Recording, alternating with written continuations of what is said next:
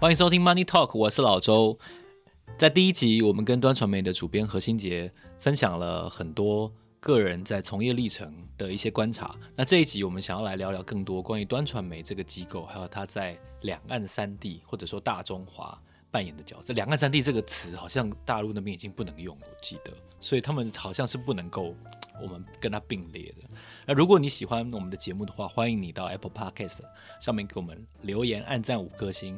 前阵子有人给我们留了一颗星，我的难过了大概两秒钟，不过 OK，因为我也不是专门要讨好他一个人的，所以我会继续做下去。我很高兴有人给我不一样的意见，我觉得这很好，真的，你们可以给我很多的提醒。今天让我们来欢迎何新杰。奇源哥好，各位听众大家好。其实端传媒在我的心中有一个很特别的定位，就是他很会得奖，然后他在墙内的大陆那边的读者也看得到，所以它是一个很不一样的存在。然后它有很多很长篇的文章，长过我平常操作的长度的文章。你可不可以介绍一下，就端传媒他 follow 哪些事情，他不做哪些事情？影剧好像也做，然后政治也做，所以所以你们的定位，你们的。操作沟通的方式，可以跟我们说一下吗？嗯，端从一开始创立的时候，它是在那个香港雨伞运动之后成立的。然后那时候的发刊词其实就是有一句很有名的那个，后来传颂蛮久的一个那个发刊词哦，就是说。漩涡里的人要说出漩涡中的样子。那那个漩涡指的当然就是香港那时候的运动嘛，大家都很震惊，说：“哎，竟然这个中港冲突到了这种地步，啊香港人要用这种方式来表达。”因为大家传统印象中，也也确实是香港人对于这些事情其实是比较没有那么热衷的嘛。就香港是一个商业城市，对，而且确实也是事实，香港是一个商业城市嘛。那他们真的就是去每天忙着替自己讨生活嘛，那就是一个就事论事的城市，它不是一个这么热衷于参加社会运动的城市。为什么会？会这样表示彼此之间的那个不能沟通跟割裂已经到了一个地步，然后所以端传媒那时候创立了一个非常重要的一个精神，就是希望让所有起码可以阅读华文的观众读者彼此之间是可以互相了解的。虽然我们彼此之间都说着好像同一种语言，然后读着同一种文字，但很多时候我们彼此之间是不能沟通的。两岸之间是这样，中港之间近年来也是这样，然后更不要提其他，例如说马来西亚、新加坡这些华文使用者，还有在美国生活的很大批的一个华文的使用者，每个人彼此之间想的都不一样，那其实是一个最容易发生冲突的点。因为譬如说我跟一个美国人说话，我们先天都会知道彼此不同。首先，我们使用的语言就不同，在这个使用不同语言的字斟句酌的交流之间，其实就会小心翼翼，就会避免了很多不必要的误会。但我这几年的心得是，同样使用同一套语言的人之间，其实很容易忽略彼此到底差距有多大。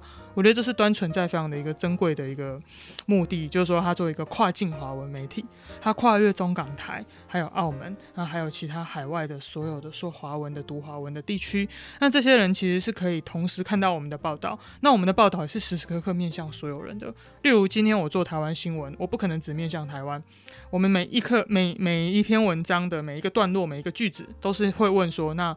中国读者看得懂吗？香港读者看得懂吗？澳门读者看得懂吗？那海外的华人完全没有这些地方生活经验的人，他会觉得有趣吗？想看吗？跟他有关系吗？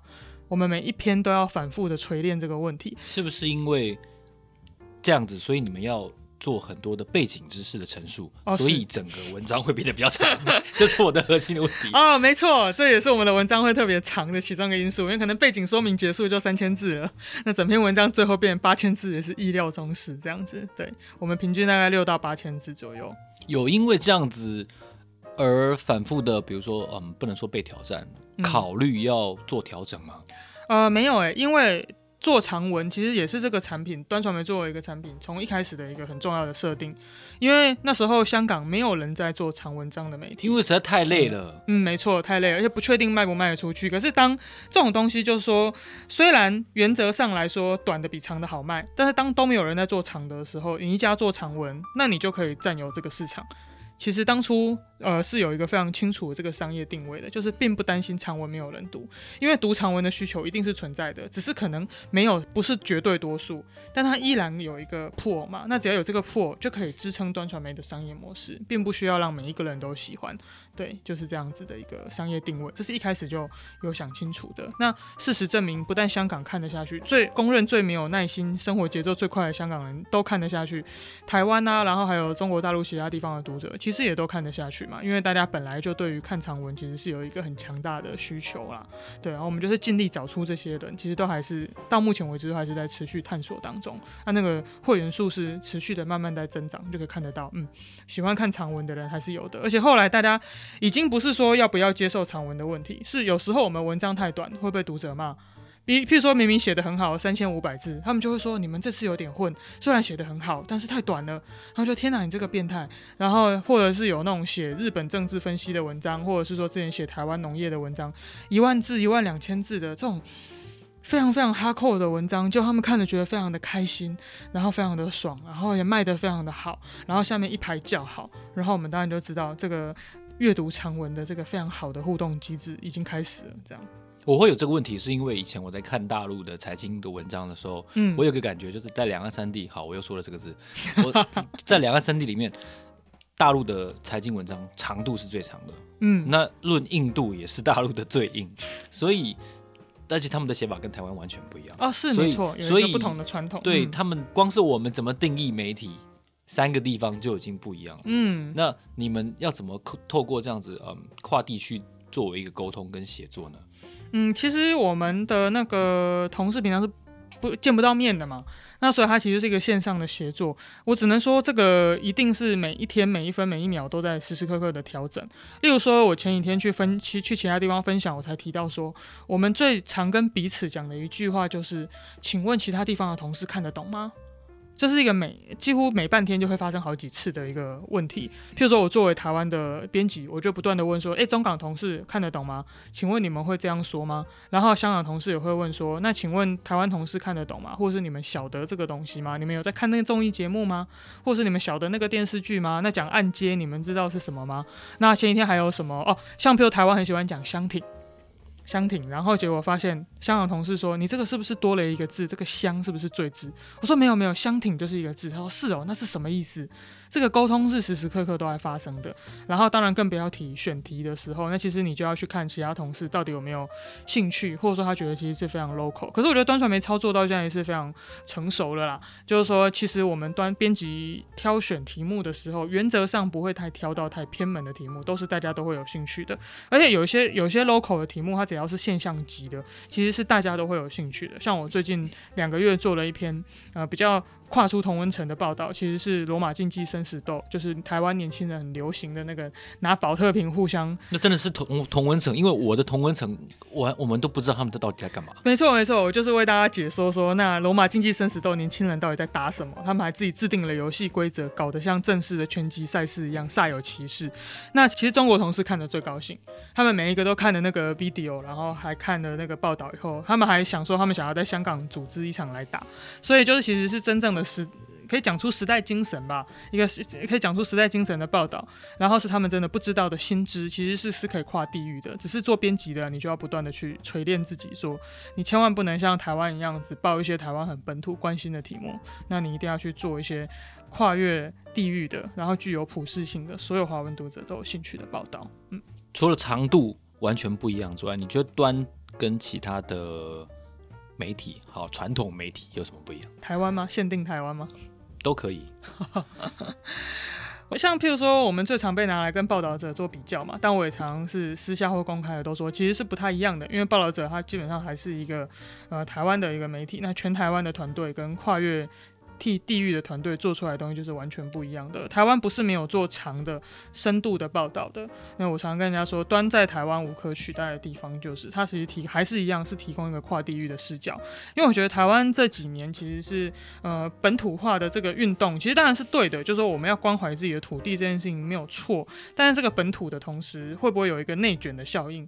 就是说我只关心内卷效应。内卷的效应就是说我只关心我自己关心的事情。然后或者说我没有兴趣，哪怕是。譬如说你，你你可能说我英文不好，我没有办法去关心美国的事情，没有办法关心欧洲的事情。可是读华文你没有障碍吧？但可能你对于香港、对中国的事情，你并不真的有兴趣了解，你就慢慢的只关心自己身边的一个事情。虽然我小时候参加的就是这样子一个本土性质非常浓厚的一个热身保留运动，我也觉得应该留下自己的历史。可是我到了现在这个年纪，我想法有一点点改变，就觉得说除了关怀本土之外，我们还是要不断的让我们的参照系更丰富啊，不然这个本土就会非常非常的内。内卷，就开始只看自己的回忆，只看自己的经验。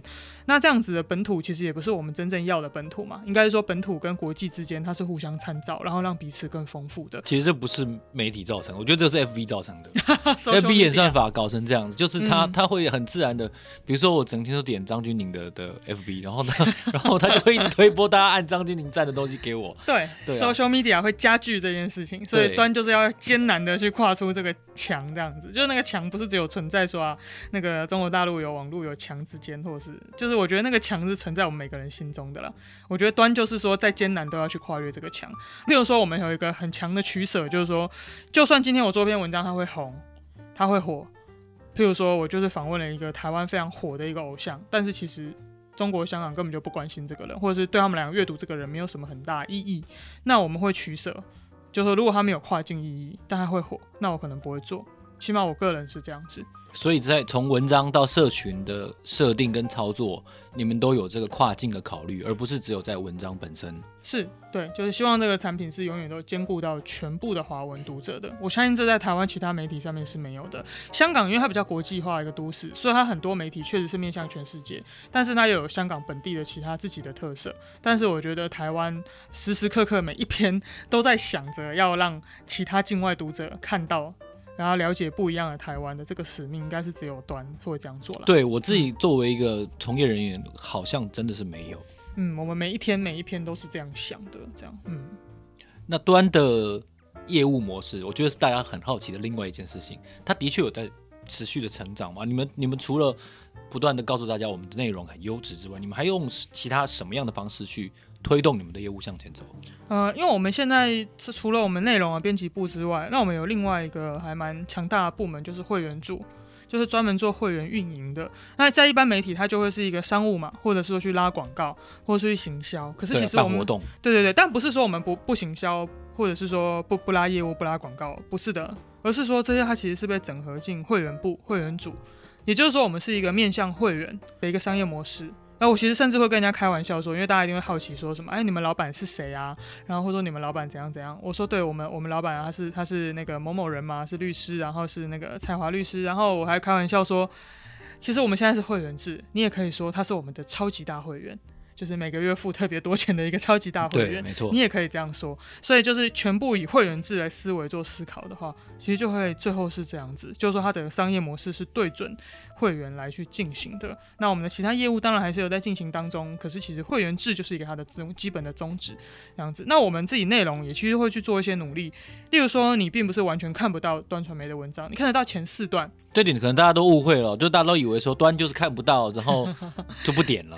对，没有深度的文章，呃，有时候也会开放哦。对我们，哎，什么时候会开放？其实我蛮好奇的。呃，对，我们有一个有固定的时间吗？没有，有一个原则就哦，那像那前阵子五周年做周年庆活动的时候开放，这是完全的例外啦。那有时候是一些关乎重大公共利益的项目，我们也会公开。怎么区分何谓？关乎重大公共，哇，这就是一个给编辑部一个比较大的授权，对对，对，可能就是几个主编之间我们讨论一下，那决定决定这个要公开就公开，像譬如说疫情的前三天。那个中国疫情开始爆发前三天，我们的报道是完全公开的。然后，但是第三天之后，我们还是要让他回到那个付费墙后面来这样子。但是前三天大家非常着急，最想要知道武汉那边是什么情况的时候，我们那些报道反而完全是公开的。那这是一个取舍啦，就是说那个记者那么辛苦，然后但是你让他设公开，其实其实相当程度来说，如果我我其实一直觉得这是一个商业模式，它还在不断成熟的一个过程。如果商业模式真的很成熟，原则上我不用这个 paywall，不用付费。强，大家也会去愿意去买这个产品，可是很可能还在这个市场还在成熟的阶段的时候，还在半路上的时候，大家就会看完以后就会忘记说你要付费。那这个过程还在这个过程当中的时候，我们就要不断的去做取舍，在公共性，然后这些大家也会说，哎，你们这样子，嗯，造付费墙之后，不是每个人看见你们的文章，这样会不会有回音墙效应呢？啊，永远就只有你们这几万的读者看得到你们的报道，那不会越来越。就像我刚刚批评的，会越内内卷化嘛？对对对，对，就是说它的影响力会变小。然后我那时候的回应都是说，如果我们今天对我如果会员只有两万人，那可能就会有你说的这个问题。可是如果今天我的会员有数十万人，那它其实形成了一个新的公共。它的量体已经大到形成了一个新的公共一个共同体的时候，那就不存在这个问题。所以你们已经有数十万人的会员啊？没有没有没有没有那么多，只有数万人的会员这样，所以还在努力长大当中。只要它长大到那个程度，其实付费墙呃伤害公共性的这件事情就不会再存在了。那当然就是可以看得出来，它是一个还在成熟的商业模式，所以还在反复辩证的一个路上。你们整个团队公司一共有多少人呢？现在最新的应该是四十人左右。啊，台湾这边多少人？台湾这边整个办公室大概十几人上下，十几人上下。你们还有在征人吗？我们目前编辑部没有在征人，对，但是会员部要问会员部的同事，对，编辑部目前没有在征人。嗯，最后一个问题是，二零二零年北京清华大学嗯的新闻系。嗯停招了大学部的学生，也就是说，他不再从高中毕业生选材了。你觉得这件事情是合理的吗？Make sense 的吗？你觉得我们在实际的运作上，确实需要这样子的比较成熟的人进来新闻业吗？其实我蛮认同这样子的方向的，对。